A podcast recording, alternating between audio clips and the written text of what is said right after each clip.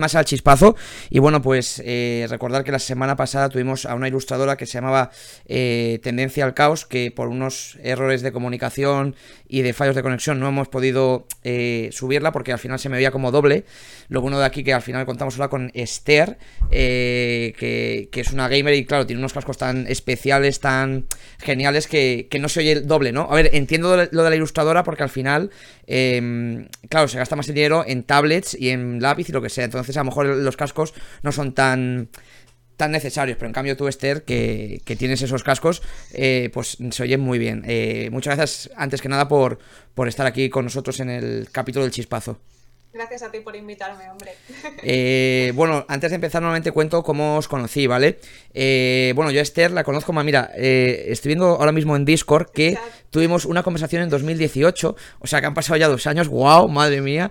y básicamente volví a ti porque a, Erelia, ¿no? Pues una de las chicas que, em, que estoy hablando con ella de League of Legends, de por qué es mejor Piltover o no, o no Piltover o lo que sea pedí recomendaciones y una de las recomendaciones eras tú. Y dije, pero hostia, si esta chica yo la conozco ya de hace tiempo. Y obviamente eh, sí que te conocía. Y eres tú, Esther, que me acuerdo yo que te vi en una, eh, si no me equivoco, en una Madrid Games Week, que estabas como repartiendo taquis, ¿puede ser? Sí, en una Gamer Repartí taquis Gamer y en las Madrid Games Week estuve con la SL, pero sí, sí, o sea, desde hace un montón. Increíble. Nos conocemos. Increíble, increíble. Pues, pues eso, básicamente em, he estado viendo, ¿no? Que al final, em, pues, eh, vale, fijaos el error, que, el error de novato, ¿vale? Que he estado hablando. Eh, básicamente yo, pero con los cascos apagados, es decir, solo, solo me a mí. Así que bueno, eh, lo vuelvo a repetir, ¿vale? Pues eh, conocí a Esther otra vez en, la Madix Week, que estuvimos hablando por Twitter y al final me regaló Takis, que por cierto a mí no me gusta porque a mí el picante no me gusta. Y a mí tampoco, si te sirve de consuelo. Y, al final. por trabajo. Y te tenemos aquí al final. me gustaría empezar hablando, Esther, contigo de cuándo empezaste adentrarte en el maravilloso mundo de los videojuegos, ¿vale? Me refiero en general, no solo deportes electrónicos, sino la Game Boy Color, eh, GameCube o lo que sea. Uf, uf, uf, uf. Eh, eso, esports más o menos te puedo decir, pero videojuegos desde canija. Tengo por ahí una NES. ¿Cuál fue tu primera consola? sí, sí, mi primera consola, una NES. En el pueblo, que era de mi padre, acabó en el pueblo, pasábamos mucho tiempo en el pueblo, jugábamos al Duck Hunt y tal, y pues desde canija. Pero luego, cuando salió la Nintendo DS, es así que ya para Navidad cayó y tal, y de a partir de la Nintendo DS, Wii, o sea, me está diciendo que pasaste, pa'lante. pasaste de la NES a la Nintendo, o sea, ese tramo de, de, Game Boy Color, Game Boy Advance, eh, Game Boy Advance SP, una fumada, ¿no? sí, sí, hago siempre esta coña, pero nunca tuve Game Boy porque he sido una girl. Entonces, eh, eso de la ah. Game Boy en mi casa no se estilaba. la NES por herencia de mi padre y la Nintendo pues para tenernos entretenidos y porque todos los niños la tenían. O sea que Pues acabó cayendo también, pero en casa no eran así jugones, no... ¿Tu padre, o sea, también a tu padre le gustaban también los videojuegos? Ah, más de coches y esas cosas, y eso, la NES por los disparitos y el Super Mario, o sea, pero no, no, no, la, la, de los videojuegos soy yo y mi hermano y mi madre le tenemos, la tenemos loca, la pobre. Ah, bueno. Em, pero... Entonces, eh, Nintendo DS, se podemos decir que es tu primera consola. Eh, te pregunto, ¿tienes alguna, claro, lo que te iba a decir ahora, ¿tienes alguna otra consola, aunque sea compartida eh, a día de hoy, aparte de la Nintendo DS? La 3DS también la comparto con mi hermano, las PlayStation las tenemos por ahí también, a ver si sale la 5 y también la pillamos. Y así compartidas, poco más, la Wii Ah, bueno. Pero también la acabamos Es que yo creo que al final la, Wii la ha tenido yo creo que todo el mundo en su casa. Eh, no sé por qué me da, pero yo creo que al final todo el mundo. Entonces, eh, si ahora mismo te doy a elegir, imagínate, puedes comprarte una consola de nueva generación, PlayStation 5 o Xbox Series X. Tú eliges cuál. Renuevo el ordenador. Renuevas el ordenador. Ah, vale, o sea, me compro una nueva tarjeta gráfica, ¿no? Vale, vale, vale. Sí, sí, sí, la refrigeración líquida y tal, y le doy. Vale, pero ahora. vale, pero imagínate que estamos en una época en la que si me tengo que mojar. Sí, sí, sí, la PlayStation 5. ¿Y, el, ¿y por qué? Eh, por comodidad y por conocimiento, por así decirlo. En plan, en casita, eso, siempre hemos tenido la 2, la 3, la 1, jugamos también a la de mi tío Así que me fío más de la PlayStation. Eso y que porque si hay retrocompatibilidad de juegos y tal, le pido a todos mis amigos que también son de PlayStation, los de la 4, que la Play 4 no la tenemos, y los juego en la 5. Ah, vale, perfecto. Y ahora mismo, por ejemplo, eh, aparte de, hemos, has estado hablando antes de los deportes electrónicos, que ahora nos vas a comentar más o menos cuál fue tu primer juego en el que te frustraste, como todo el mundo que empezó en los eSports, pero eh, me gustaría preguntarte que si aparte de... Eh, eSports en PC también juegas a juegos, yo que sé, pues un Assassin's Creed en PC o un GTA o lo que sea. Ah, el de Witcher 3 que lo estuvimos, bueno, lo estuviste comentando con Aurelia. Pero es que no me lo, o sea, no, no, pero es que el de Witcher me lo comenta todo el mundo, o sea, todo el mundo que ha pasado por aquí me habla algo, algo aunque sea de The Witcher. Las ilustradoras, ah, pues sí, tengo, tengo una ilustración de Gerald de Rivia de The Witcher y yo, madre mía, todo el mundo de The Witcher. Juégalo, por favor. Lo he jugado, lo he jugado. Vale, vale, vale, vale. O sea, lo llegué a terminar ya, lo llegué a terminar ya. Es más, la, historia que tengo fue, me lo compré el día de lanzamiento. ¿Lo vendiste? Lo vendí porque dije, hostia, pues que esto es larguísimo y a mí tanto mundo abierto no me gusta. Eh, me lo volví a comprar porque dije, no, Jorge, juégalo porque sí que está muy bien. Y en el tema de la pandemia, pues al final em, tuve tiempo, tuve tiempo y, me lo he pasado. Me compré la edición que me venía con los DLCs, que todavía no me los he pasado, que me dicen que los DLCs son otras 250 horas más, pero la historia principal está muy, pero que muy bien. Entonces, ¿tú te vas a comprar el Cyberpunk? Uh, si sale en algún momento, sí. Si sale en algún momento. tengo un bote para PlayStation y Cyberpunk. Y luego también para eso, renovar el ordenador. Pero sí, sí, sí, sí, me llama mucho. Y sobre todo por ver si sale Siri. En plan, en algún ah, salto de estos espacios temporales que hace ella, que durante la pandemia este verano me he leído todos los libros. Me vi lo primero, mi primer contacto con The Witcher fue la serie en Netflix. Y dije, esto mola. Entonces eso, con la serie, los libros y el juego, el 3, porque los otros son un poco infumables, con todo esto hecho, mm, necesito saber qué pasa, si hay alguna referencia en Cyberpunk. Pero entonces, em, tú, o sea, antes de jugar al The Witcher 3, ¿te viste la serie? El, sí, lo primero de todo, la serie. ¿Y qué te pareció? maravilloso. ¿Fue en plan, ¿te gustó más el videojuego que la serie o la serie que el videojuego? El videojuego, pero es que todas las decisiones que he ido tomando en el juego han sido basadas en los libros y en la serie. Entonces he ido ahí condicionada. Lo que pasa es que la libertad y el poder conducir yo misma a Geralt de Rivia y a su sardinilla y tal, me ha encantado. La ¿Te, experiencia ¿te gusta más, el poder vivirlo, me ha encantado. ¿Te gusta más el Geralt eh, del videojuego o Henry Cavill? Uh, Cavill es un maravilloso actor. Sí, la verdad que hace muy bien. No, no, tengo nada en su contra, pero es que el personaje de Geralt le, le, acabas cogiendo mucho cariño. Y si te si elegir... a Henry en persona, pues. Ah, bueno, claro. Y el, famoso vídeo este de Henry Cable montando un PC gamer. bueno, que claro, la gente, claro, ahí con la camiseta de tirantes, que si no sé qué, que si no sé cuánto. Entonces, este te hago la pregunta. Imagínate que solo puedes elegir verte la serie, leerte los libros o jugar al videojuego. ¿Cuál te quedaría de los tres? Uf. Ah, los videojuegos. Los videojuegos. mira que los libros me han encantado, ¿eh? Está muy bien, pero, tienen que ver mucho con el juego. Tiene que ver mucho con el juego los libros. ¿O se han eh, fumado un poco.? sí, han seguido un montón. Ah, los libros, son los libros son después de The Witcher 3. al contrario, el juego es después de los libros. Entonces ah, vale, vale. es el poder acabar la historia que se quedaba ahí un poco a medias maravilloso. Oye, pues me, ha encantado. Está, está muy bien. Y sí que creo que tiene varios, varios libros el, el hombre este.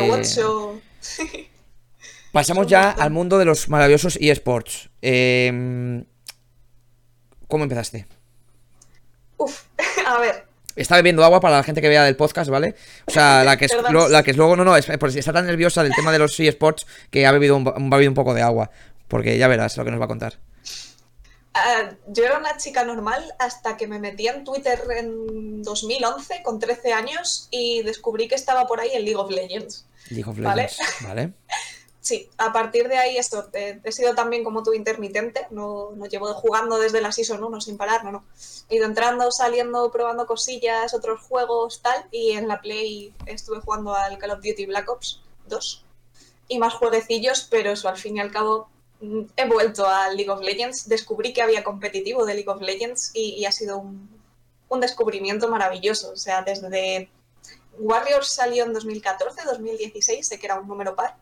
Y desde entonces sí que he estado más enganchada a los mundiales, a ver qué hacían en el LOL, a ver qué equipos había. Y lo dicho, bueno, ahora eso, estoy dando noticias de FIFA, de CSGO, de Rainbow Six, de juegos que no tengo ni idea y todo empezó gracias y por culpa del League of Legends. Eso es lo que voy a hablar más adelante contigo, que a partir de lo de esos informativos matinales que hace Ángel Martín, al final mm, tú también estás haciendo eh, informativos de eSports. A lo mejor incluso yo, me, animo a, uno, no de eSports, pero yo que sé de, de videojuegos, de por qué Gerald de Rivia en dos minutos es mejor que Superman, o vete tú a saber, ya, ya me lo inventaré. Pero, eh, Avísame cuando lo hagas. Oh, te aviso, te aviso, te, aviso. Te, aviso, eh, Esther, ¿tú piensas, por ejemplo, que a una persona que no ha visto nunca League of Legends em, y quiere verlo o quiere adentrarse en, el mundo de, este videojuego, ¿piensas que es difícil? Como, no como otros, yo por ejemplo, yo que sé, me meto en el mm, Fortnite y sé que, bueno, que al final es disparar, construir y ya está. Pero ¿piensas que para una persona como yo, o sea, yo ya juego a League of Legends un poquito más eh, habitualmente, pero a una persona que de nuevas quiere meterse en un eSports, ¿crees que el League of Legends sería el mejor juego para meterse en ese mundillo? Ah, me hacen la pregunta muchas personas en plan, oye, vale, sí, me interesan los esports, pero mm, ¿a cuál puedo jugar? Y tienes razón, el Fortnite, vale, lo puedes pillar. Eh, los de disparos, vale, es disparar o defender un punto, perseguir una carga que llega a su eh, lugar, tal. Pero League of Legends es otro mundo diferente y hay que echarle muchas horas. Y entre que eso, eh, que está cambiando constantemente, mira ahora la tienda, los cambios de la pretemporada. No me lo digas. Sí, y que hay un montón de personajes y un montón de formas diferentes de jugar. Eh, yo creo que es mucho jaleo entrar directamente al LOL para meterte en los esports. En cambio, si de verdad te interesan los esports y ya no tanto jugarlos o, eso, formar parte de un club o de un equipillo, dedicarte a esto profesionalmente, para ver esports, los mundiales de, de, League of Legends, los Worlds de este año, han sacado un montón de vídeos y directos como el de Red Bull y cositas, como para ir acercando este mundo, estas competiciones de videojuegos, a la gente. Entonces, como para jugador, para... Eh, sí, para formar parte de los esports en League of Legends, ni de coña, pero para enterarte y para verlos es maravilloso. Y además eso es súper dinámico, siempre están pasando cosas, las retransmisiones son súper entretenidas Así que en ese sentido sí lo recomiendo. Sí, es verdad que las retransmisiones están muy bien. Eh, hay una cosa que siempre.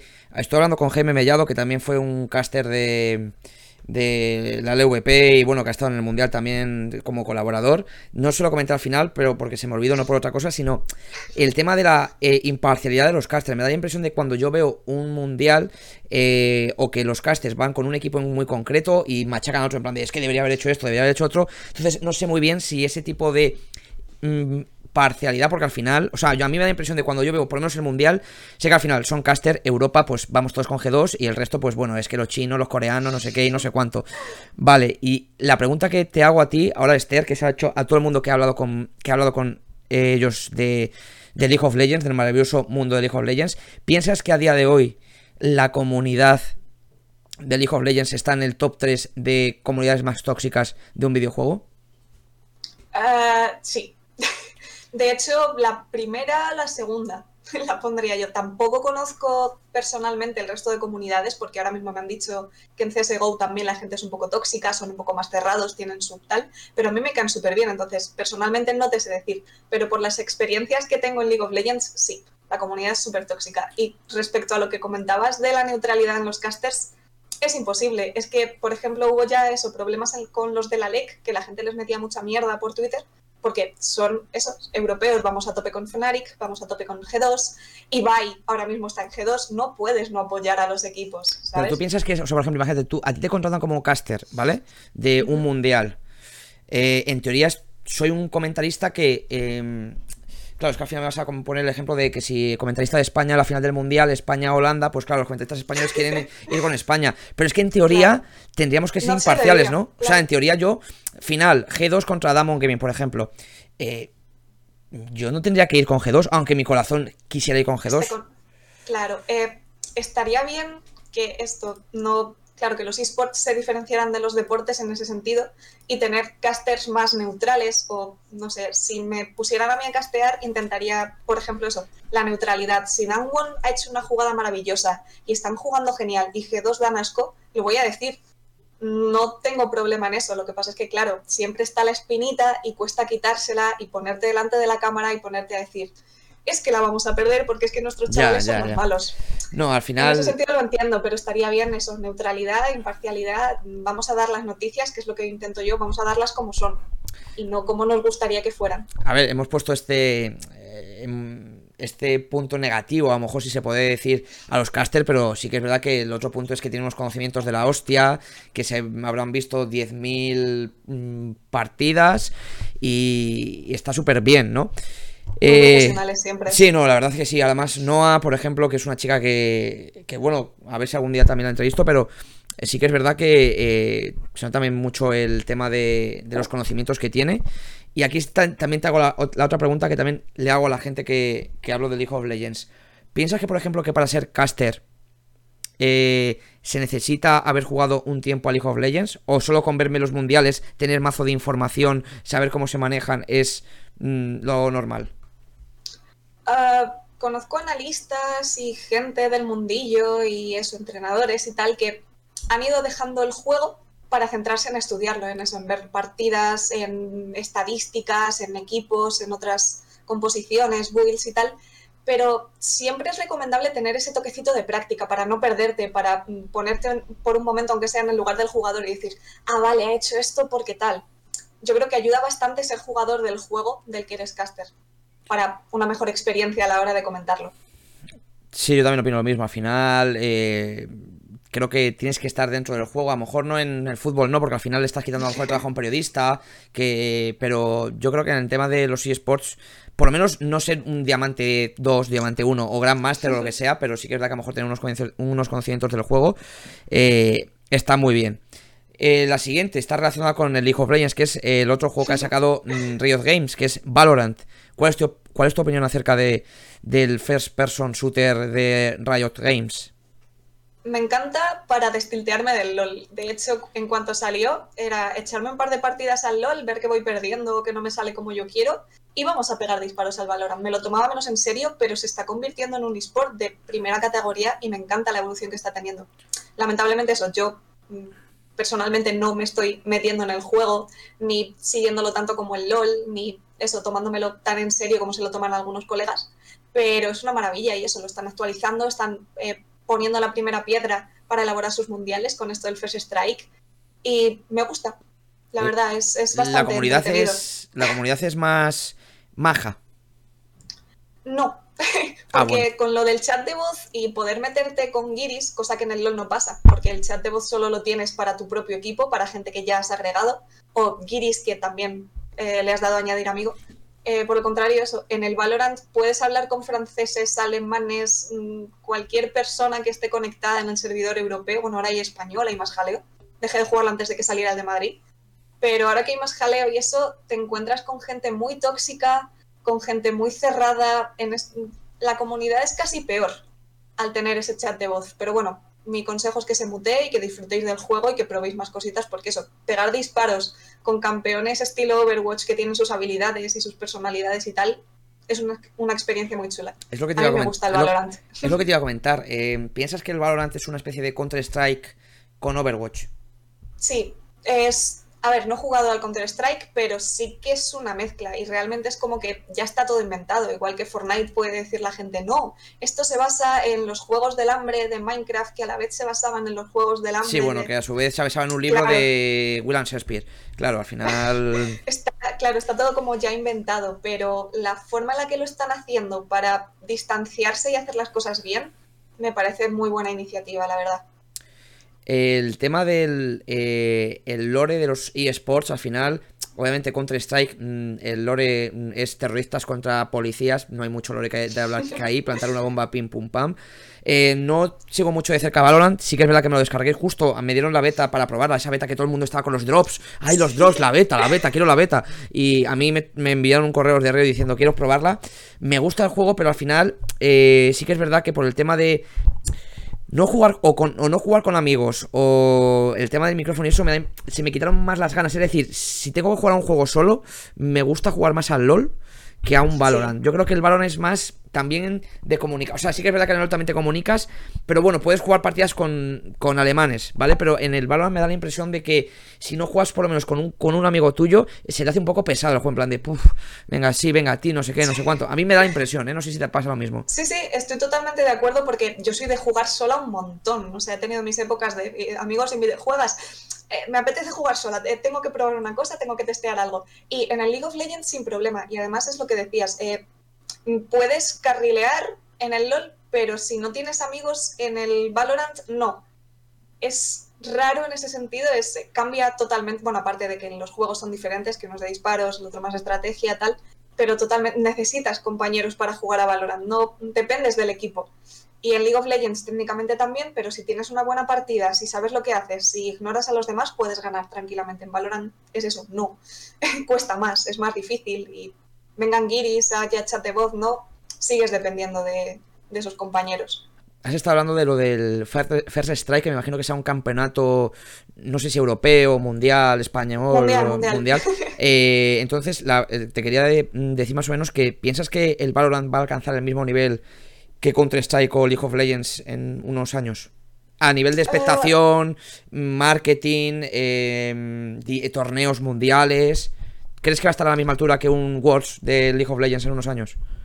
Ah, le quedan más años, pero sí que eh, se concibió, Valorant se concibió con la idea de que fuera eSport, eso, con, han tomado referencia de CSGO, de Overwatch, de otros videojuegos de disparos que lo estaban petando, y sí que están eh, encaminándolo en ese sentido, hacerlo más visual, más bonito de ver, más entretenido, e incluso eh, los que están retransmitiendo ahora mismo Valorant en España, la LVP, por hacer un poquillo de spam, pero bueno, no me pagan por esto. No pasa nada. Eh, Justamente el, el, miniclip que vamos a poner en Twitter va a ser este. Y vamos a poner arroba LVP y arroba Rester, arroba Ángel Martín, arroba todos. A todos en este.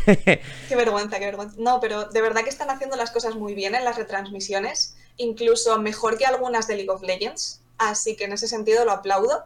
Y está como toda la comunidad de Valorant luchando para que despegue, para que llegue no tan lejos como el League of Legends, porque ya yo creo que es muy difícil de igualar en este momento y Riot va a seguir apostando por League of Legends, pero sí que va a ayudar a Valorant a crecer. Y no sé, de aquí a un par de años, si quieres, lo volvemos a hablar, a ver qué ha pasado. Yo a lo mejor dentro de unos años somos caster de, de Valorant, ¿te imaginas? Estamos retransmitiendo aquí el Mundial, Esther, ¿cuánto tiempo, eh? que, clip. Gracias, antes que nada, Reter234 por seguirnos en el directo. Eh, y te quería preguntar, por ejemplo, eh, sé que dentro de no sé en cuánto tiempo se ha rumoreado que va a salir Overwatch 2, ¿no? Eh, al final es un juego que a mí personalmente me gusta muchísimo, por los personajes que están muy buen cuidados, el lore del juego, y es, te quería hablar de ese lore. ¿Piensas que eh, el Valorant, que he visto vídeos de Valorant, que tiene pinta de que va a haber una historia detrás, porque he visto como a un chico que lanza bolas de fuego. Ahora, de verdad, soy, lo siento, soy súper eh, inepto en este tema. No me vas a decir, si se llama, es el tío este de las bolas de fuego que tira no sé qué, que es clarísimo, y luego una que hace hielo, muros de hielo y no sé qué. Pero ¿piensas que va a haber un lore desde el principio en Valorant? Eh, así con peso como ahora mismo están haciendo en el League of Legends después de tanto tiempo? A ver, eh, mm, relacionando eh, Valorant con Overwatch, el Overwatch 2 yo creo que no va a salir, están recogiendo cable, todos los competidores que tenía Overwatch eh, les están comiendo terreno y ellos tampoco están luchando por resucitarlo. Y me da mucha pena, pero bueno, es lo que hay, lo siento por Blizzard. Y le está ganando eso, mucho terreno Valorant y puede que haya cinemáticas porque están construyendo los personajes, es el que decías de fuego. Sí, perdón, no sé cómo se llama, lo sí, sí, sí, hay un montón de personajes, no te preocupes. Y las que están saliendo nuevas ahora también, que estoy un poco perdida desde que dejé de jugarlo. Pero sí que están construyendo los personajes, dándoles una identidad. Los mapas tienen referencias. No va a llegar al nivel, bueno, por el momento, o sea, de aquí a final de año no va a llegar ni de coña, no, es, no me estoy arriesgando mucho, pero bueno, no va a llegar al nivel de Overwatch en cuanto a cinemáticas y a historias, pero sí que puede que acabe construyéndolas mejor que lo que ha hecho Blizzard, porque eso está abandonando el juego, está dejándolo todo ahí tirado y ya casi no lo cuida. Y ha puesto bastante porque van a sacar cosas muy chulas de Valorant. Y ya, si no son ellos, la comunidad, porque eso, en League of Legends pasa que están haciendo los fans un montón de cosas y apoyándolo a tope, cosa que ya con otros productos, eso como Overwatch pues no pasa. Así que sí que confío en que vayan a hacerlo guay y que saquen más personajes con fuego, con hielo, con lo que sea, pero van a ser chulísimos y va a haber una historia detrás que seguramente esté muy chula. Eh, lo que comentaba Erelia el otro día, Alex, la compañera, que en League of Legends empezaron eso, haciendo como hojas de personajes, pues en Valorant también, pero ya relacionándolas, creando un poquito de lore desde la base y eso les va a ayudar a llegar mucho más lejos que lo que está haciendo Overwatch. Eh, antes de seguir con la siguiente pregunta, el chico que lanza fuego me acabo de meter en internet se llama Fénix y viene desde, desde Gran Bretaña. Eso no lo sabéis seguramente que ni la mitad de los jugadores que jugáis a, Valorant, pero es un tío que viene desde Inglaterra a dar por saco a la chica de hielo, ¿vale? Que ya que se llama, no sé si se llama Jet o Blake. Bueno, de viento, vale, bueno, mira, eh, vale, pues esa, da igual. Mm, hay muchos, ¿eh? Mira, os digo los nombres: Hot Hands. Ah, no, esos son los ataques, vale, perdonad. Fénix, eh, Fénix, Jet, eh, Viper. Oye, como mola Viper, ¿eh? Está súper guay. Sí, eh, Cypher, Bridge, Brimstone. Soba. No me acuerdo de más. El, Cypher también mola con el sombrero ese como oculto. Bueno, es que me da la impresión que es como una especie de Overwatch mm, actualizado, ¿no? Es una. No es Overwatch bien, pero tiene bastantes diferencias también con el otro juego. Es, es una mezcla y de una comparación rara. Es que al final. analizarlo. Al final, por ejemplo, Esther, volvemos a lo mismo, ¿no? Ahora mismo me voy a meter en Twitch en directo, ¿vale? Esto para los del podcast, obviamente no lo ven, pero lo van a escuchar. Te metes en el directo de. Eh, o sea, te metes en los directos y, es que, por ejemplo, League of Legends ahora mismo lo están viendo 253.000 personas porque creo que hay un torneo ahora mismo de España que están jugando antes Vodafone Giants contra Mad Lions. Sí, la Iberian Cup, creo que es. Eh, pero claro, es que lo que a mí me sorprende, y no sé si te sigue sorprendiendo a ti, es la cantidad de gente que a día de hoy sigue jugando a, Fortnite. O sea, es que Fortnite. Mm, yo creo que lo estamos haciendo muy bien por el tema del lore, porque cada temporada lo van cambiando y yo creo que es, eso es importante, mantener, a la comunidad eh, atada. Pero es que no baja, no baja. Obviamente, el que ahora mismo uno de los más vistos es el Call of Duty porque ha salido ayer. Y claro, lo ve mucha gente. Pero por ejemplo, Valorant también lo está viendo mucha gente, lo está viendo unas 72.000 personas. Pero, mm, ¿piensas que alguna vez el, Fortnite que puede ser, sí que es verdad que puede ser juegos de niños ratas, pero yo he estado mucho tiempo jugando al Fortnite, yo me he tirado 300 horas, o sea, me sale en las estadísticas de la Play y el juego más jugado, desgraciadamente, es el Fortnite, porque me he pasado mucho tiempo jugando, pero ¿piensas que el Fortnite va a caer alguna vez de esos, de ese boom de espectadores?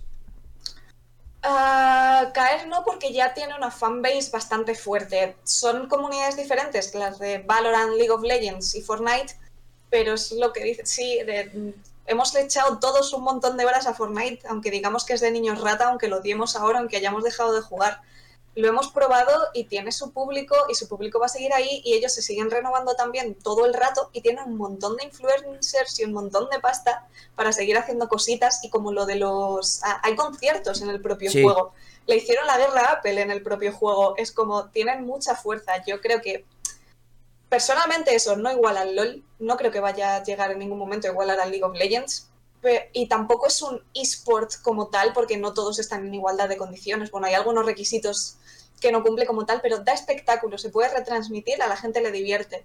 Y hay un montón de competiciones y un montón de oportunidades de sobresalir o de pasarlo bien o de ganar partidas. Entonces, eso, no va a llegar a igualar al League of Legends, igual que lo de que decía de Valorant, de Overwatch y tal, pero va a seguir ahí. Yo creo que va a seguir luchando y va a estar en, los top bastante tiempo. ¿Tú crees que los eSports...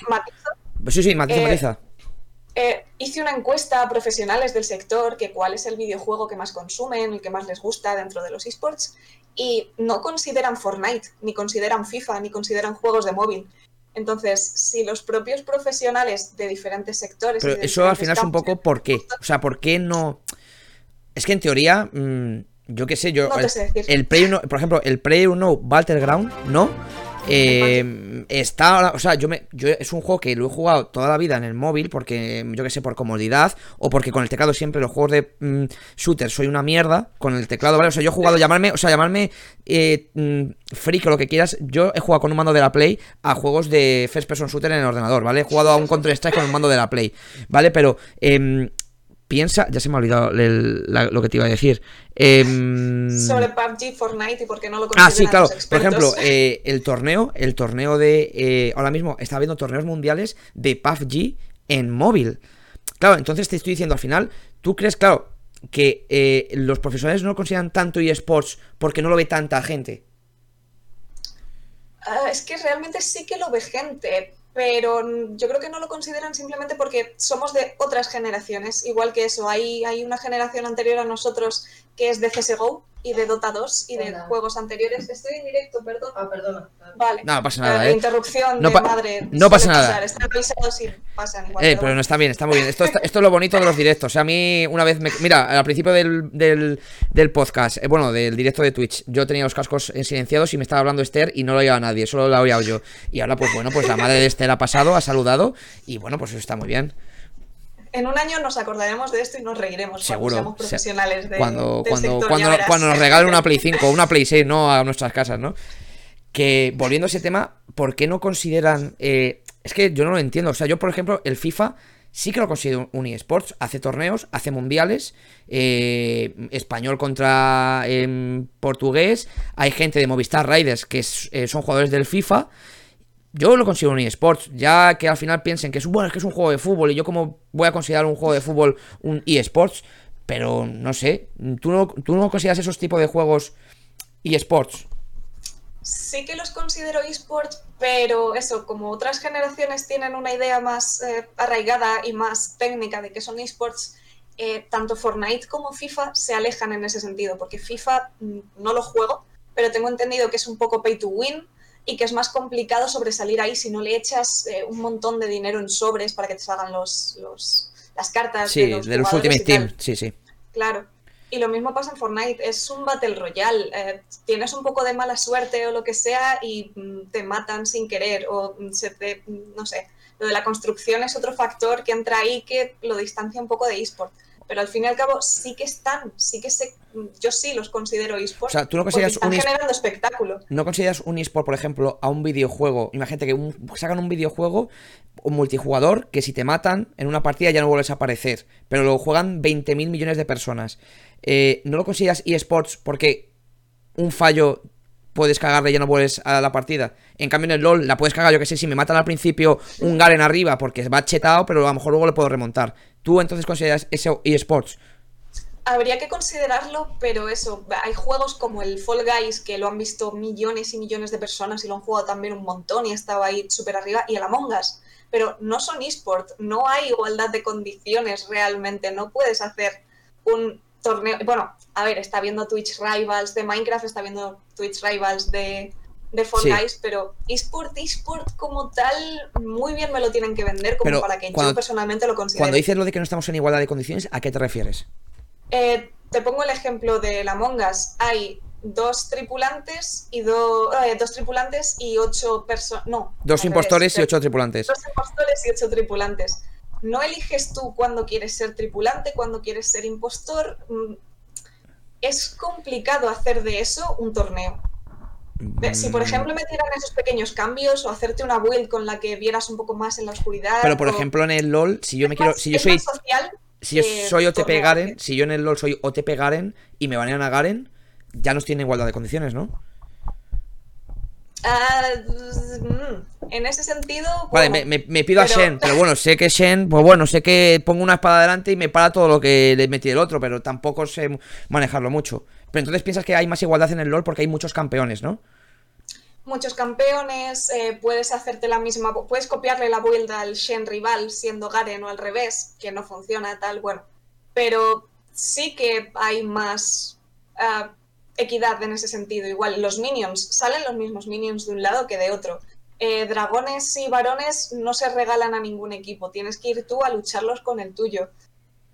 Mm, podemos entrar en más matizaciones y tal, pero sí que considero que el League of Legends es más eSport de lo que puedan llegar a ser Fall Guys, Among Us y todos estos por muchos torneos que intenten hacer. O sea, no, no, o sea, yo el Fall Guys y el Among Us, o sea, a mí me da igual que ahora me venga el mayor fan del Fall Guys o de Among Us, que son juegos que están muy bien, que te lo pasas muy bien, pero eso yo no lo considero eSport. O sea, a mí es como, yo que sé, vale, el juego más jugado del mundo, eh, GTA V de Play 4, es un eSport, porque claro, es... Mm. Eh, no, claro, o sea, estamos hablando de ese tema, lo ve, lo ve mucha gente, y pues yo porque lo vea mucha gente no quiere decir que sea un eSports. GTA tiene GTA 5 tienes un multijugador que personalmente lo tienen que mejorar para el GTA 6 porque madre mía, los movimientos de los personajes, pero yo no lo considero un, un eSports.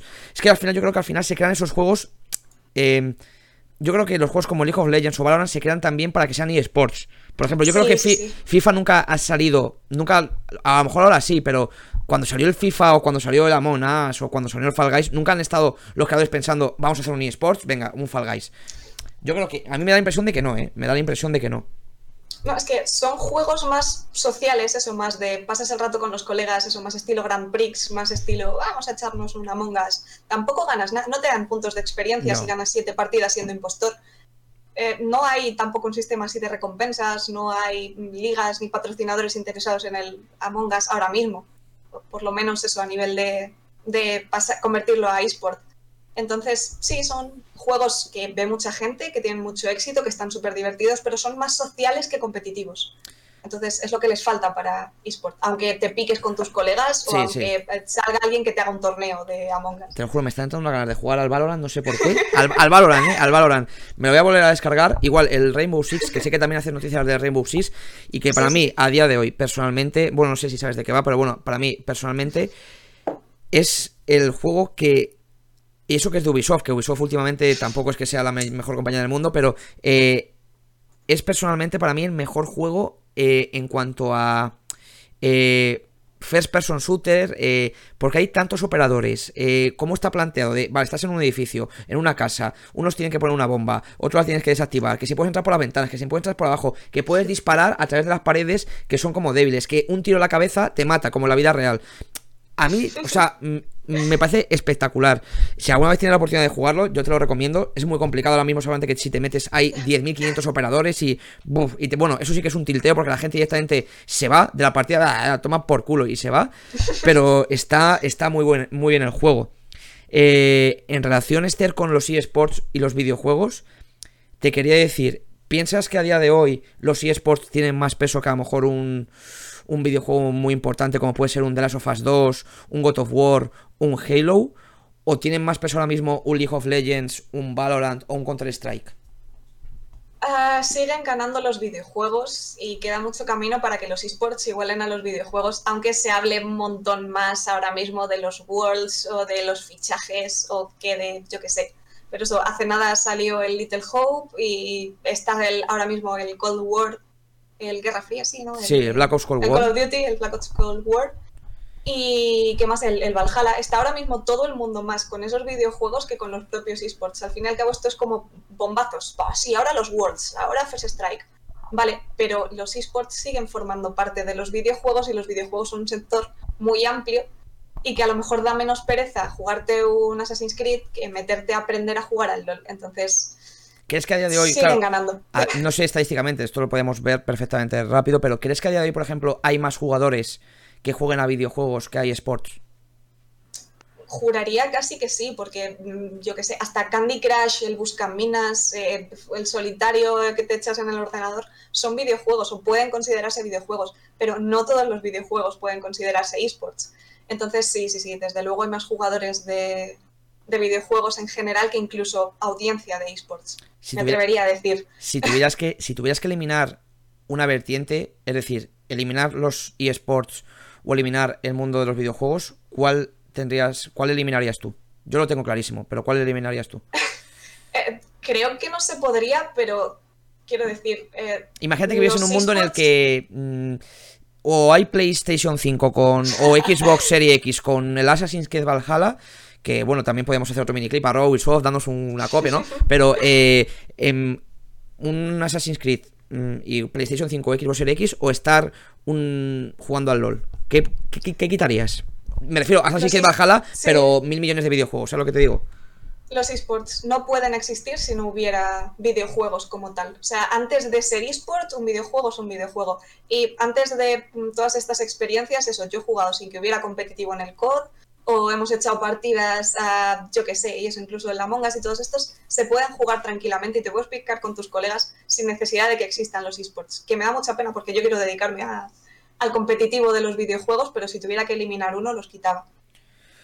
Eh, yo también, o sea, es que ni, ni parpadeaba. Yo de verdad tengo.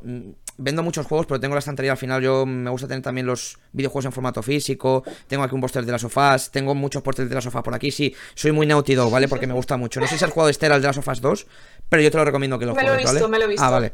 Eh, yo también lo quitaría. Yo también quitaría esa vertiente de los eSports.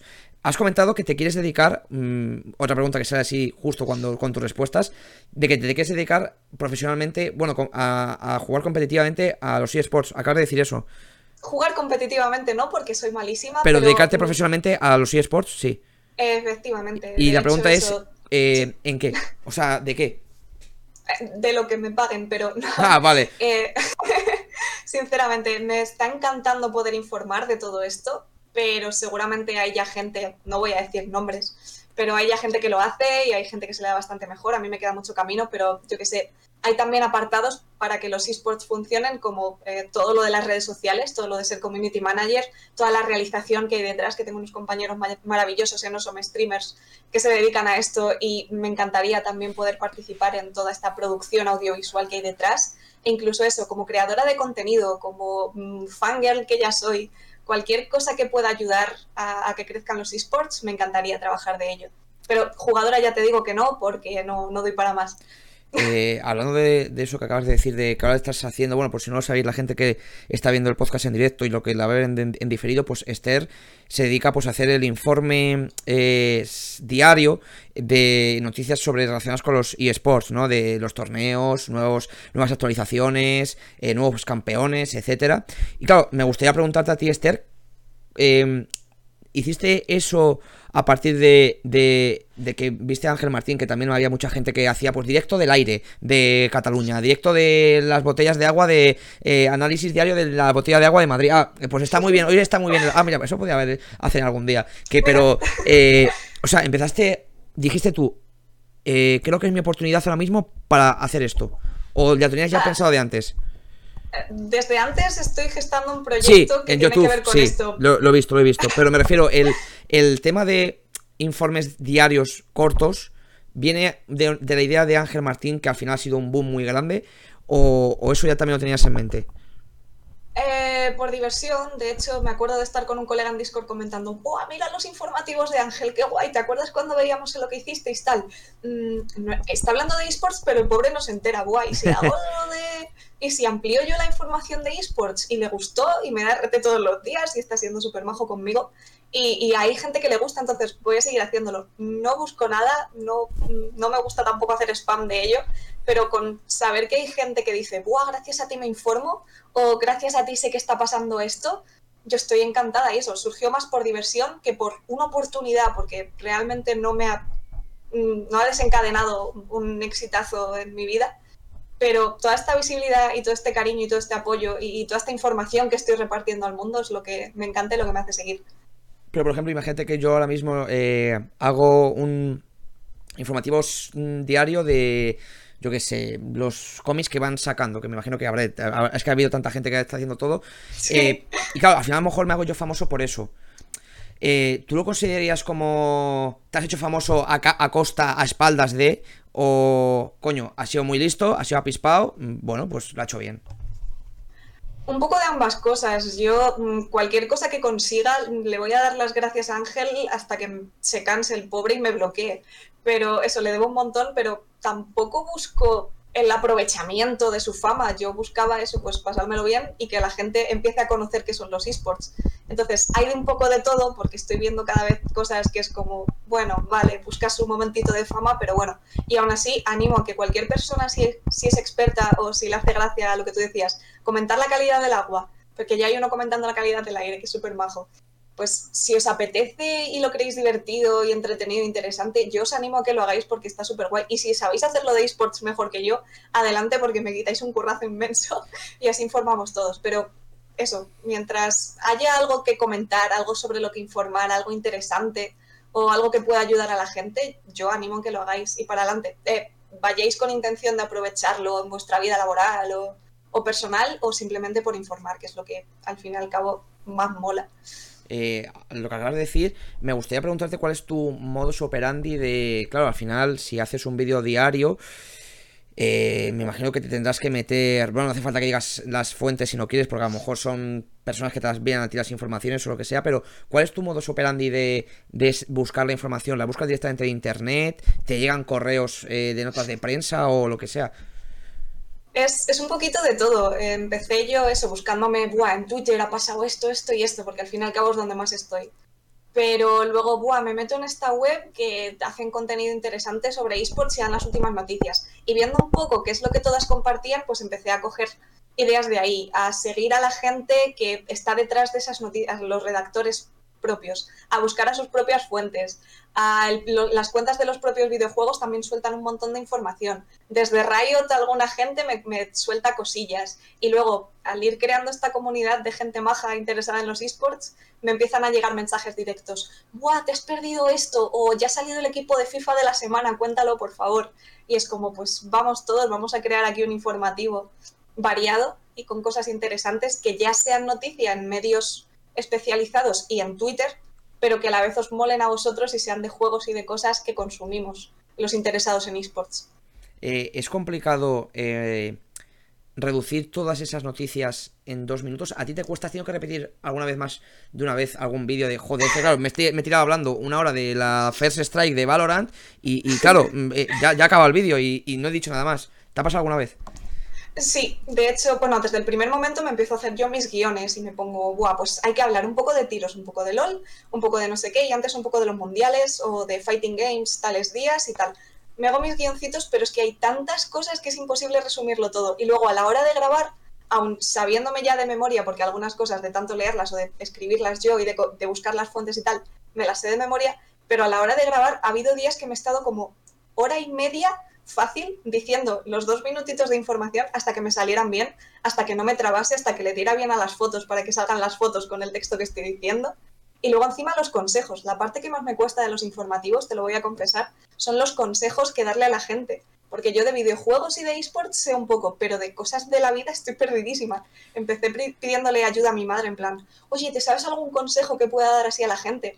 Porque, claro, sé que hay un montón de personas que me ven, porque me da RT Ángel Martín, pero que no tienen ni idea de los esports y aún así se quedan viendo. Digo, pues voy a darles un life hack, una ayudita, un consejo para la vida diaria que por haberme estado aguantando y si no para la gente también interesados en los videojuegos y en los esports, que les sirva también para su vida cotidiana. Y es, es la peor parte esa. O sea, hay veces que hago el, el, el cachito informativo de esports perfecto, pero llego al consejo y no sé qué decir, o me trabo, o me veis un montón que lo leo es, la peor parte. Bueno, y también, no sé si al final todos los días, pero muchas veces has dado los buenos días con una canción de YouTube, en plan de esta canción, algunas, algunas muy metaleras, muy de, ostras, eh, mm, te despertas con, caña, ¿eh? Te despertas con caña. Eh, pues, eh, Esther, la última parte del chispazo, ahora ya la comentaré más adelante, ¿vale? va a estar relacionado con el tema de, la vida y todo eso, pero bueno, ya, ya lo verás más adelante. Eh, te quería preguntar al final eh, que si tú con gracias a los informativos mm, diarios de eSports eh, has conocido a gente del sector o, a ti te da la impresión de que tu imagen corporativa, si se le puede llamar así, identidad corporativa. Eh, bueno, al final, claro, cada uno tiene su identidad corporativa, ¿no? A lo mejor a mí me conocen por el chispazo. Esther, ah, sí, por la chica que hace los informativos de los eSports. ¿Piensas que tu identidad ha ido creciendo gracias a este tipo de informativos? Totalmente, sí, sí. De hecho, eso, mm, de vez en cuando miro quién me empieza a seguir, porque al principio me seguían 200 personas. Pues cada persona nueva que me seguía, yo le mandaba un mensaje, hey, gracias por seguirme, tal. Pero ahora ya son 2.500 y no doy abasto. Pero simplemente meterme o, recibir una notificación de que me empiezan a seguir rioters o, gente que yo seguía o yo que sé, casters y streamers que me encantaban, es como, wow, eh, el impacto que estoy teniendo y, cómo he crecido y, no sé qué visión doy a los demás, espero que sea buena, pero Seguro que sí. Ya digo yo que a la gente en Twitter tan importante me está flipando pues eso es una eso es una pasada, ¿verdad? Y, yo creo que si sigues así, a mí me está gustando mucho porque eh, hace, mira, hace muchísimo que no veía, por ejemplo, Rainbow Six y, gracias a ti, eh, pues eso de la Drone Cup esta que ha habido en España o no sé qué, y lo del First Strike también me ha entrado curiosidad también por meterme ahora en el Valorant y ver qué, hay, porque sí que es verdad que, que, es un juego que a lo mejor a mí no me gusta jugar tanto, pero verlo sí que me entretiene más que a lo mejor un LOL, porque son las partidas a lo mejor más cortas, eh, no duran 48 minutos, sí que es verdad que son a lo mejor por 16 rondas, pero no, no son así. Y la verdad es que yo no es por darte publicidad ni nada de eso. De verdad, Esther, eh, soy un chico que se está. Bueno, que este año acaba la carrera de periodismo, que tiene ya otra carrera universitaria detrás. Y la verdad es que yo te doy las gracias por, por eh, sacarte un ratito de tu tiempo eh, e informar de, de esas noticias de deportes electrónicos. Y además, se nota que te gusta porque eh, haces noticias de lo que te gusta. Claro, una cosa es hacer noticias de, Uf, bueno, mira, eh, me han dicho que tengo que hacer noticias de las frutas, pero es que a mí me gusta comer chucherías, entonces, pues bueno, eh, la fruta está muy bien y las fresas salen muy ricas. Pero a ti, a ti en cambio, se nota mucho que, que te gusta lo que haces, o sea, que los eSports eso es lo, también lo bueno que tiene las redes sociales, que yo pienso que hay más malo que bueno en las redes sociales, pero son las cosas bonitas de las redes sociales y una de cosas de ellas es la alegría que, muestras en, esos mm, informativos de los eSports, ¿eh? los que estén viendo el directo me van a ver como súper roja porque estas cosas me siguen dando mucha vergüenza y me hacen sonrojarme. Es verdad, Pero de verdad, gracias. O sea, yo, yo te puedo decir, pues a lo mejor esto mal, esto bien, pero es que es muy difícil en dos minutos. O sea, a mí también me parece muy difícil Ángel Martín que hace de todo. O sea, que hace un remix de todo tan rápido. Eh, mm, mm, pues de eSports, es que la cantidad de información que hay de videojuegos al día es muy grande, ¿no? Y, y en los eSports mucho más. Y al final es que es complicado y además, por ejemplo, eh, también pone fotos eh, que al final te las tienes que poner en el PNG, de que venga, voy a poner la foto esta de PNG de la Drone Cup, eh, voy a poner el Fair Strike, no sé qué. Al final es un curro que tiene detrás, que al final solo la gente se queda con esos dos minutos, pero a lo mejor es 40 minutos de búsqueda de información, 20 minutos de poner las imágenes justo en el momento que digo el nombre de la, de la esta. Es complicado y la verdad eso, que se nota el curro. Yo creo que al final la gente que curra y lo hace con ganas, esa gente es la que llega lejos. Esperemos que sí, ya te digo eso. De aquí a un año o menos estamos los dos en. Yo solo te pido que la fama, que la fama no te ciegue, ¿eh? que la fama no te ciegue. ¿eh?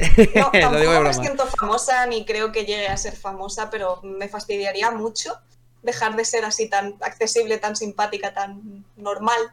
No sé, si me pasa eso me paran los pies y se lo digo a mis colegas también, que como en algún momento cambie el chip, que me paren, por favor. volvemos ya a la última sección de este podcast.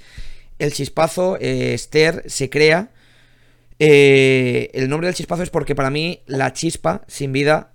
O sea, mira, la chispa sin vida, ¿eh? La vida sin chispa. La vida es que soy disléxico, ¿vale? Entonces, la vida sin chispa para mí no es vida, ¿vale? Entonces, ahora mismo, si le pregunto a Esther si es feliz, ¿cuál es su respuesta?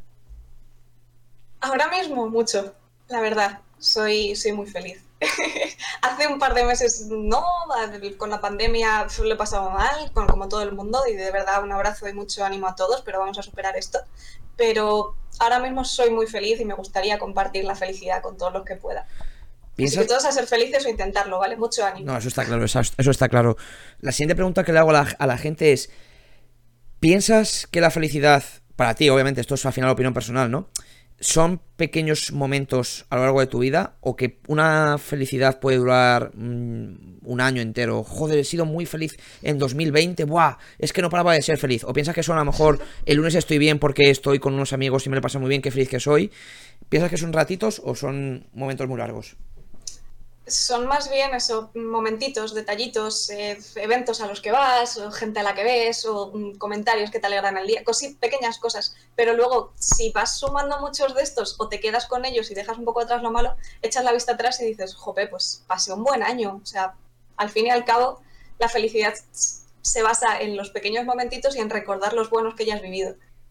Eh, ¿Y qué le dirías a una persona Mm, que ahora mismo yo que sé, está bajo de ánimos o tiene alguna, algún tipo de depresión, se le ha muerto algún familiar por el tema de, la pandemia. Eh, ¿Qué le dirías a una persona para que fuera feliz? Aquí ya pasamos a la parte de los consejos que, te cuestan, pero mm, dilo como de, corazón, lo que, lo que dice el alma de Esther. ¿Qué le dirías a una persona para que fuera feliz?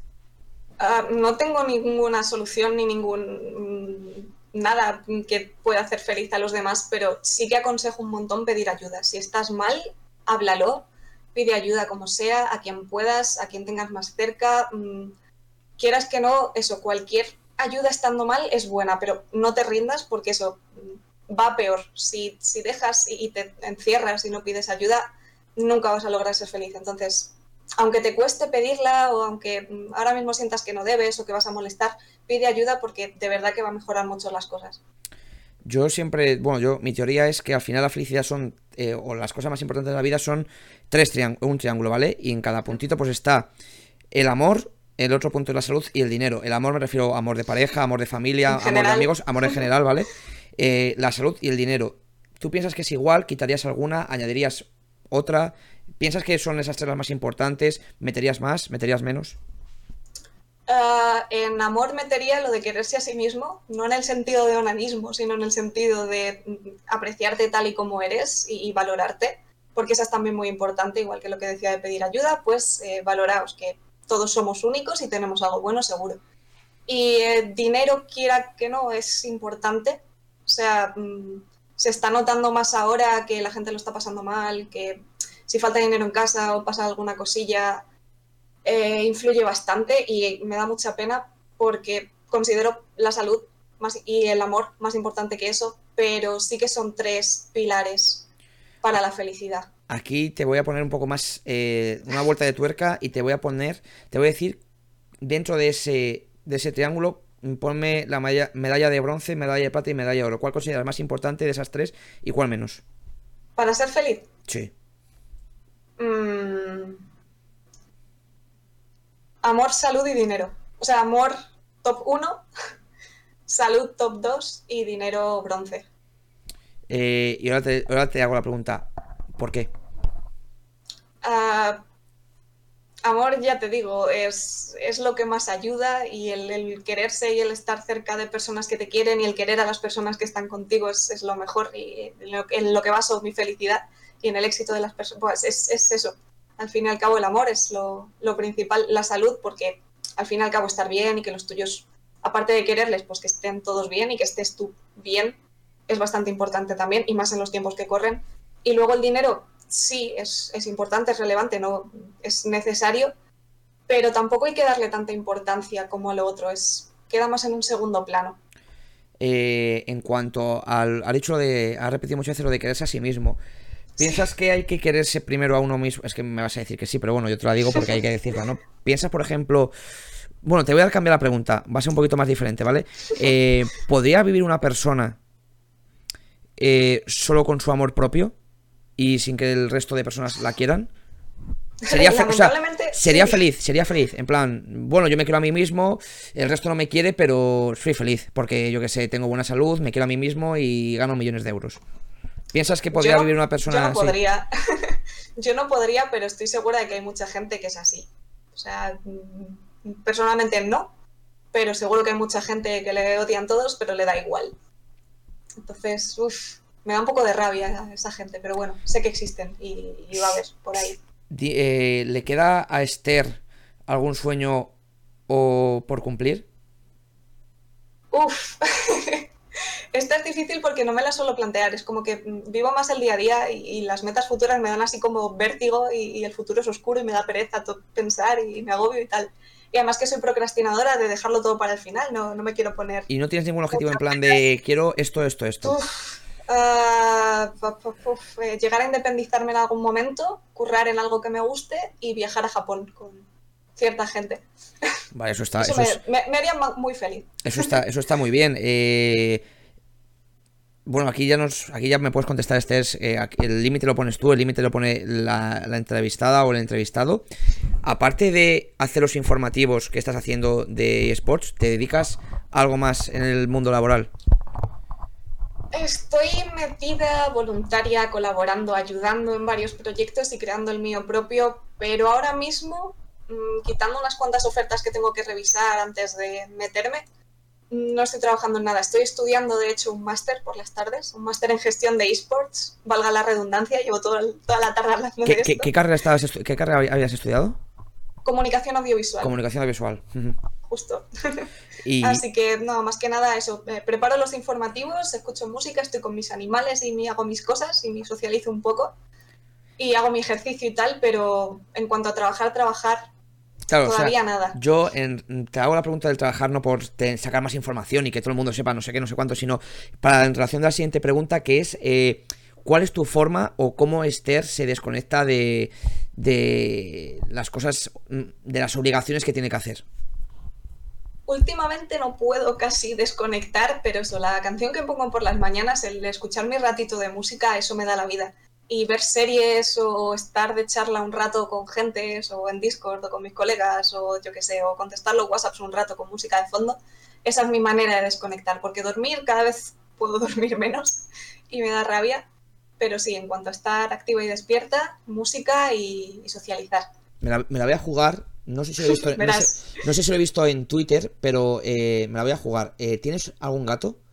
Sí. Vale. Acabamos pues de adoptar un gato. Vale, y bueno, hola, ya que has abierto el tema del gato, bueno, lo he abierto yo al final, pero me has contestado tú. Eh, ¿Y eso? Cuéntame, lo del tema del gato. Ah, llevábamos queriendo una mascota, mm, en plan perrito, gatito, desde hace un montón, desde que éramos canijos, pero como no nos dejaban en casa y, antes vivíamos en un piso un poco más chiquitito, pues nuestros padres no querían, tener un animal cerrado y tal. Pero desde que tengo el lagarto y tal, pues ya es como, bueno, se han ido abriendo y eso, y viendo que viene una segunda pandemia y, que vamos a tener que estar confinados en casa, pues algo para que nos entretengamos todos y salvarle la vida a un animalillo, que el pobrecito no tiene mucha pena eh, las fotitos. ¿Es de algún tipo de asociación o algo? Sí, sí, sí. Eh, saludos a Cespo en Labrada, que, que, rescatan y capan a los gatos adultos y procuran que no se expanda toda esta población de gatos callejeros.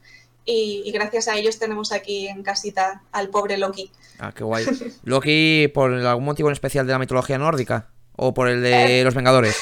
O sea, bueno, por el villano de los Vengadores. A mí siempre me han gustado los malos, ¿no? Pero eso, eh, estuvimos probando un montón de nombres y dije, es negrito, así es muy bonito, mm, oscurito, no, no sé, me, surgió Loki. Y le he justificado a mi familia el, llamarle Loki por decir que está loquito. Oh, qué bueno, claro. el nombre, claro, no dices que es el dios del engaño, claro, no dices que, es el dios del engaño, del engaño de la mitología nórdica, pero es que está loquito y claro, el diminutivo de loquito Loki, ¿no? Eso está, eso está muy bien. Eso está muy bien. Como era súper trasto, dije Loki. nos engaña un montón, nos vacila Loki. No, al final los gatos también. Yo sigo pensando que los gatos son más inteligentes que los perros. También te digo que yo prefiero. A mí se me va a elegir. Me gustan más los perros porque los veo más cariñosos, ¿vale? A los los veo un poco más ariscos en ese sentido. Eh, Esther, yo es que he visto mucho el mentalista, ¿vale? Entonces, el mentalista cuando va a cualquier casa, pues mira las, las fotografías que hay en la casa, en el salón y todo eso. Yo eh, la semana pasada vi a una chica que fíjate, vi a una a la que entrevisté que llevaba unos parches de como de de astronautas detrás, como de aquí puestos, pero ahí en la pared.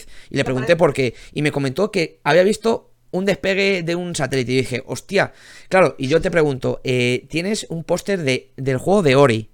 Un, un póster que no sé qué es de una serie de Fox, que no sé si es de The Walking Dead.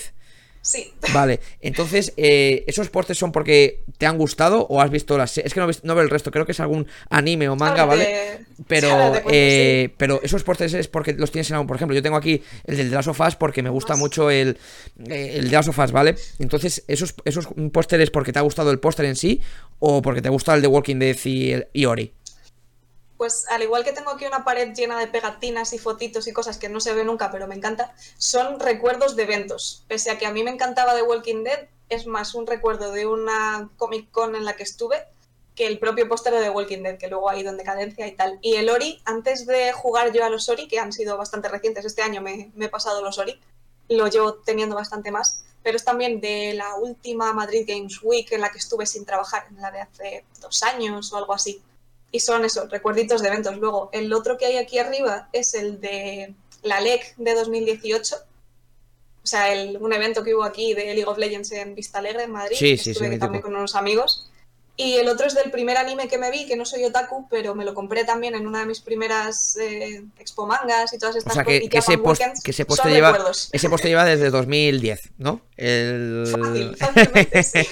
Eh, un, detallito, otra cosa que no se ve. Eh, hay aquí un Pikachu que sobre una cosa blanca, esos son pósters tamaño real de los que ponían en el metro de jugadores de League of Legends, tipo el Reckless que sale así con los brazos. No te creo, no te creo. Sí, son todo pósters de jugadores de, League of Legends. Ya, claro, a ver, podría cortar aquí el podcast, eh, sé que te tienes que ir rápido, pero claro, me has dicho lo de Reckless y se me ha ocurrido una cosa.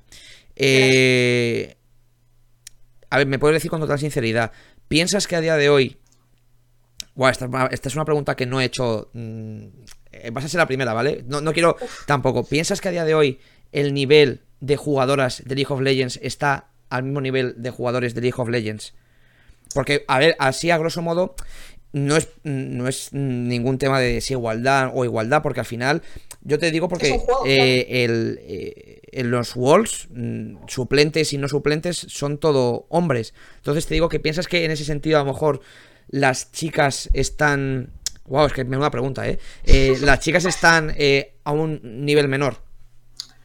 Ah, porque no, lo que pasa... Yo me refiero porque al final porque juegan a lo mejor más chicos a los eSports, que no lo sé, que no sé tampoco la estadística, pero no sé si es porque juegan más chicos a los eSports y entonces a lo mejor en, si juegan más chicos, obviamente a lo mejor hay más gente eh, chico que sea mejor o por otro motivo. Entonces, ¿piensas que hay una igualdad de nivel entre chicos y chicas? De nivel en cuanto a jugadores, eh, sí, de hecho, no, no tengo el dato ni la cifra, pero seguro que hay un montón de mujeres en Grandmaster, Challenger y todas estas ligas. No, sí, no, no, sí, seguramente. Si yo conozco amigas mías que, mm, eh, que juegan con una Irelia como, como si tuvieran 12 manos, entonces es como, bueno, vale, pues, vale, ¿sabes? Pero eso, yo te comentaba, tú piensas que, yo que sé, eh, es que al final Mm, mm, no, no, sé en los otros juegos porque tampoco he metido mucho si en el Valorant hay también unas chicas eh, muy buenas jugadoras que me imagino que sí, pero a nivel mundial tampoco son tan conocidas. O a lo mejor mm, eh, le pregunto a, una gente a, una a, venga dime eh, cinco buenos jugadores del LOL y a lo mejor en esos cinco nunca hay ninguna chica eh, pero eso es también por eh, problema de comunidad y falta de visibilidad y porque las acciones que se han tomado desde clubes importantes han sido muy sexistas en ese sentido. Pero de nivel, eh, chicas y chicos al mismo nivel, jugando al LOL. Lo único eso, mm, los intentos que ha habido porque las chicas nos vayamos integrando en el competitivo o fallidos o están por desarrollar o hay que tener mucho cuidado. Pero de nivel, ya te digo que sí, que seguro que hay chicas mejores que Reckless y que Perks. Incluso lo que pasa es que están por descubrir y que están teniendo mucho hate y que cuesta más llegar a ese nivel siendo chica. Y para eso... nivel de visibilidad, quiero decir. Yo, mira, yo te voy a decir la verdad y no sé si estás de acuerdo conmigo, si no estás de acuerdo, para eso estamos, ¿vale? Eh, dentro del respeto y,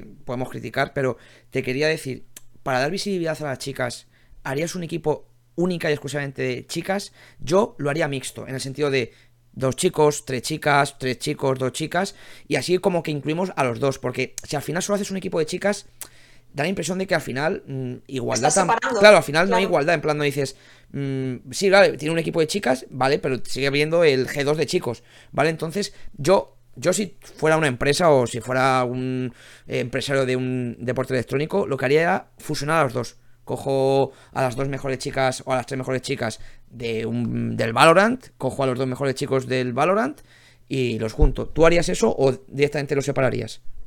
Mixto, mixto es lo mejor. De hecho, eso en el, en el Spike, en un torneo benéfico que hubo de Valorant hace poco, mm, jugó una chica española que es que es una maravilla, que yo me lo vi un poquito y me quedé flipando, que es como, wow.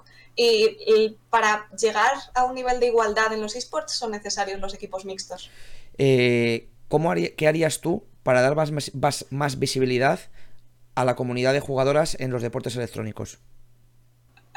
aparte de eso, de, torneos y equipos mixtos, no te sé decir. Eh, esto tiene que venir por parte de los clubes, tiene que haber un cambio en la mentalidad de los jugadores y de la comunidad y ir silenciando y castigando a todos los que eh, dificultan este acceso a la igualdad en redes y en, los juegos y en todas ¿Sigues pensando que a día de hoy muchos hombres, porque al final son los hombres los que, lo que hacen esto, eh, hay mucho machismo en ese sentido de, una mujer jugando un videojuego, eh, que se vaya a limpiar. Pero no, o sea, no, no, no, es lo que pienso yo, ¿vale? No es lo que pienso yo, pero piensas que hay mucha, mucha mentalidad como lo que acabo de decir en los eSports o en el mundo de los videojuegos en general. ¿Cómo va a jugar una mujer a videojuegos?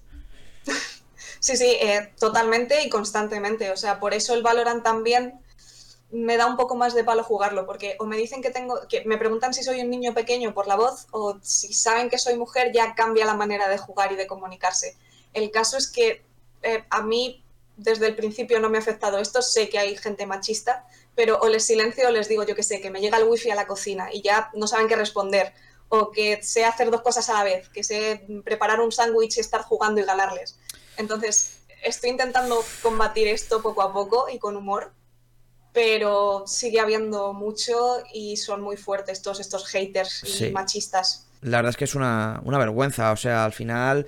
Eh me parece, es que denigrante, no me sale otro adjetivo en, eh, no lo sé, o sea, yo juego con mis amigas y con mis amigos a, cualquier videojuego y, me lo paso igual de bien, mm, me siguen matando igual de bien, me matan chicas, me matan chicos y ya está.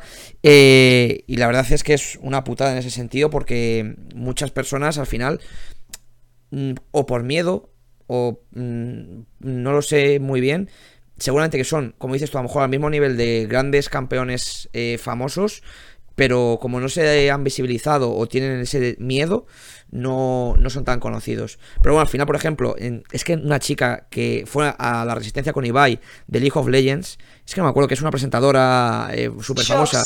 Sí, que es como que tiene nombre de, finlandesa, es que no me acuerdo. Eh, el ese, me, te lo juro, para mí es la mejor persona, o sea, es la que... Mm, es increíble esa chica. O sea, yo si tuviera que contratar a alguien de, League of Legends, contrataría a esa chica. Porque es que. Froscurian también está bastante bien, que es otra chica que no la conozco, no la conozco son, tampoco. Son maravillosas las dos. No sé, me parece, o sea, me transmite un buen rollo y un. Eh, no sé, está muy guay, está muy guay. Yo sí, es muy profesional. Sí, sí, totalmente. totalmente. Aparte de ser maja, es muy profesional no, no. y son geniales. Aparte de la profesora, es lo que te decía, al final se nota mucho el eh, que se le ocurra todo en la presentación, paro, sé que tengo que decir esto en ese momento, no sé qué, también pongo ese, esa chispita, no, a mí me gusta mucho, a mí me gusta mucho. Así que, para terminar, no lo he hecho y te lo voy a hacer otra vez a, ti.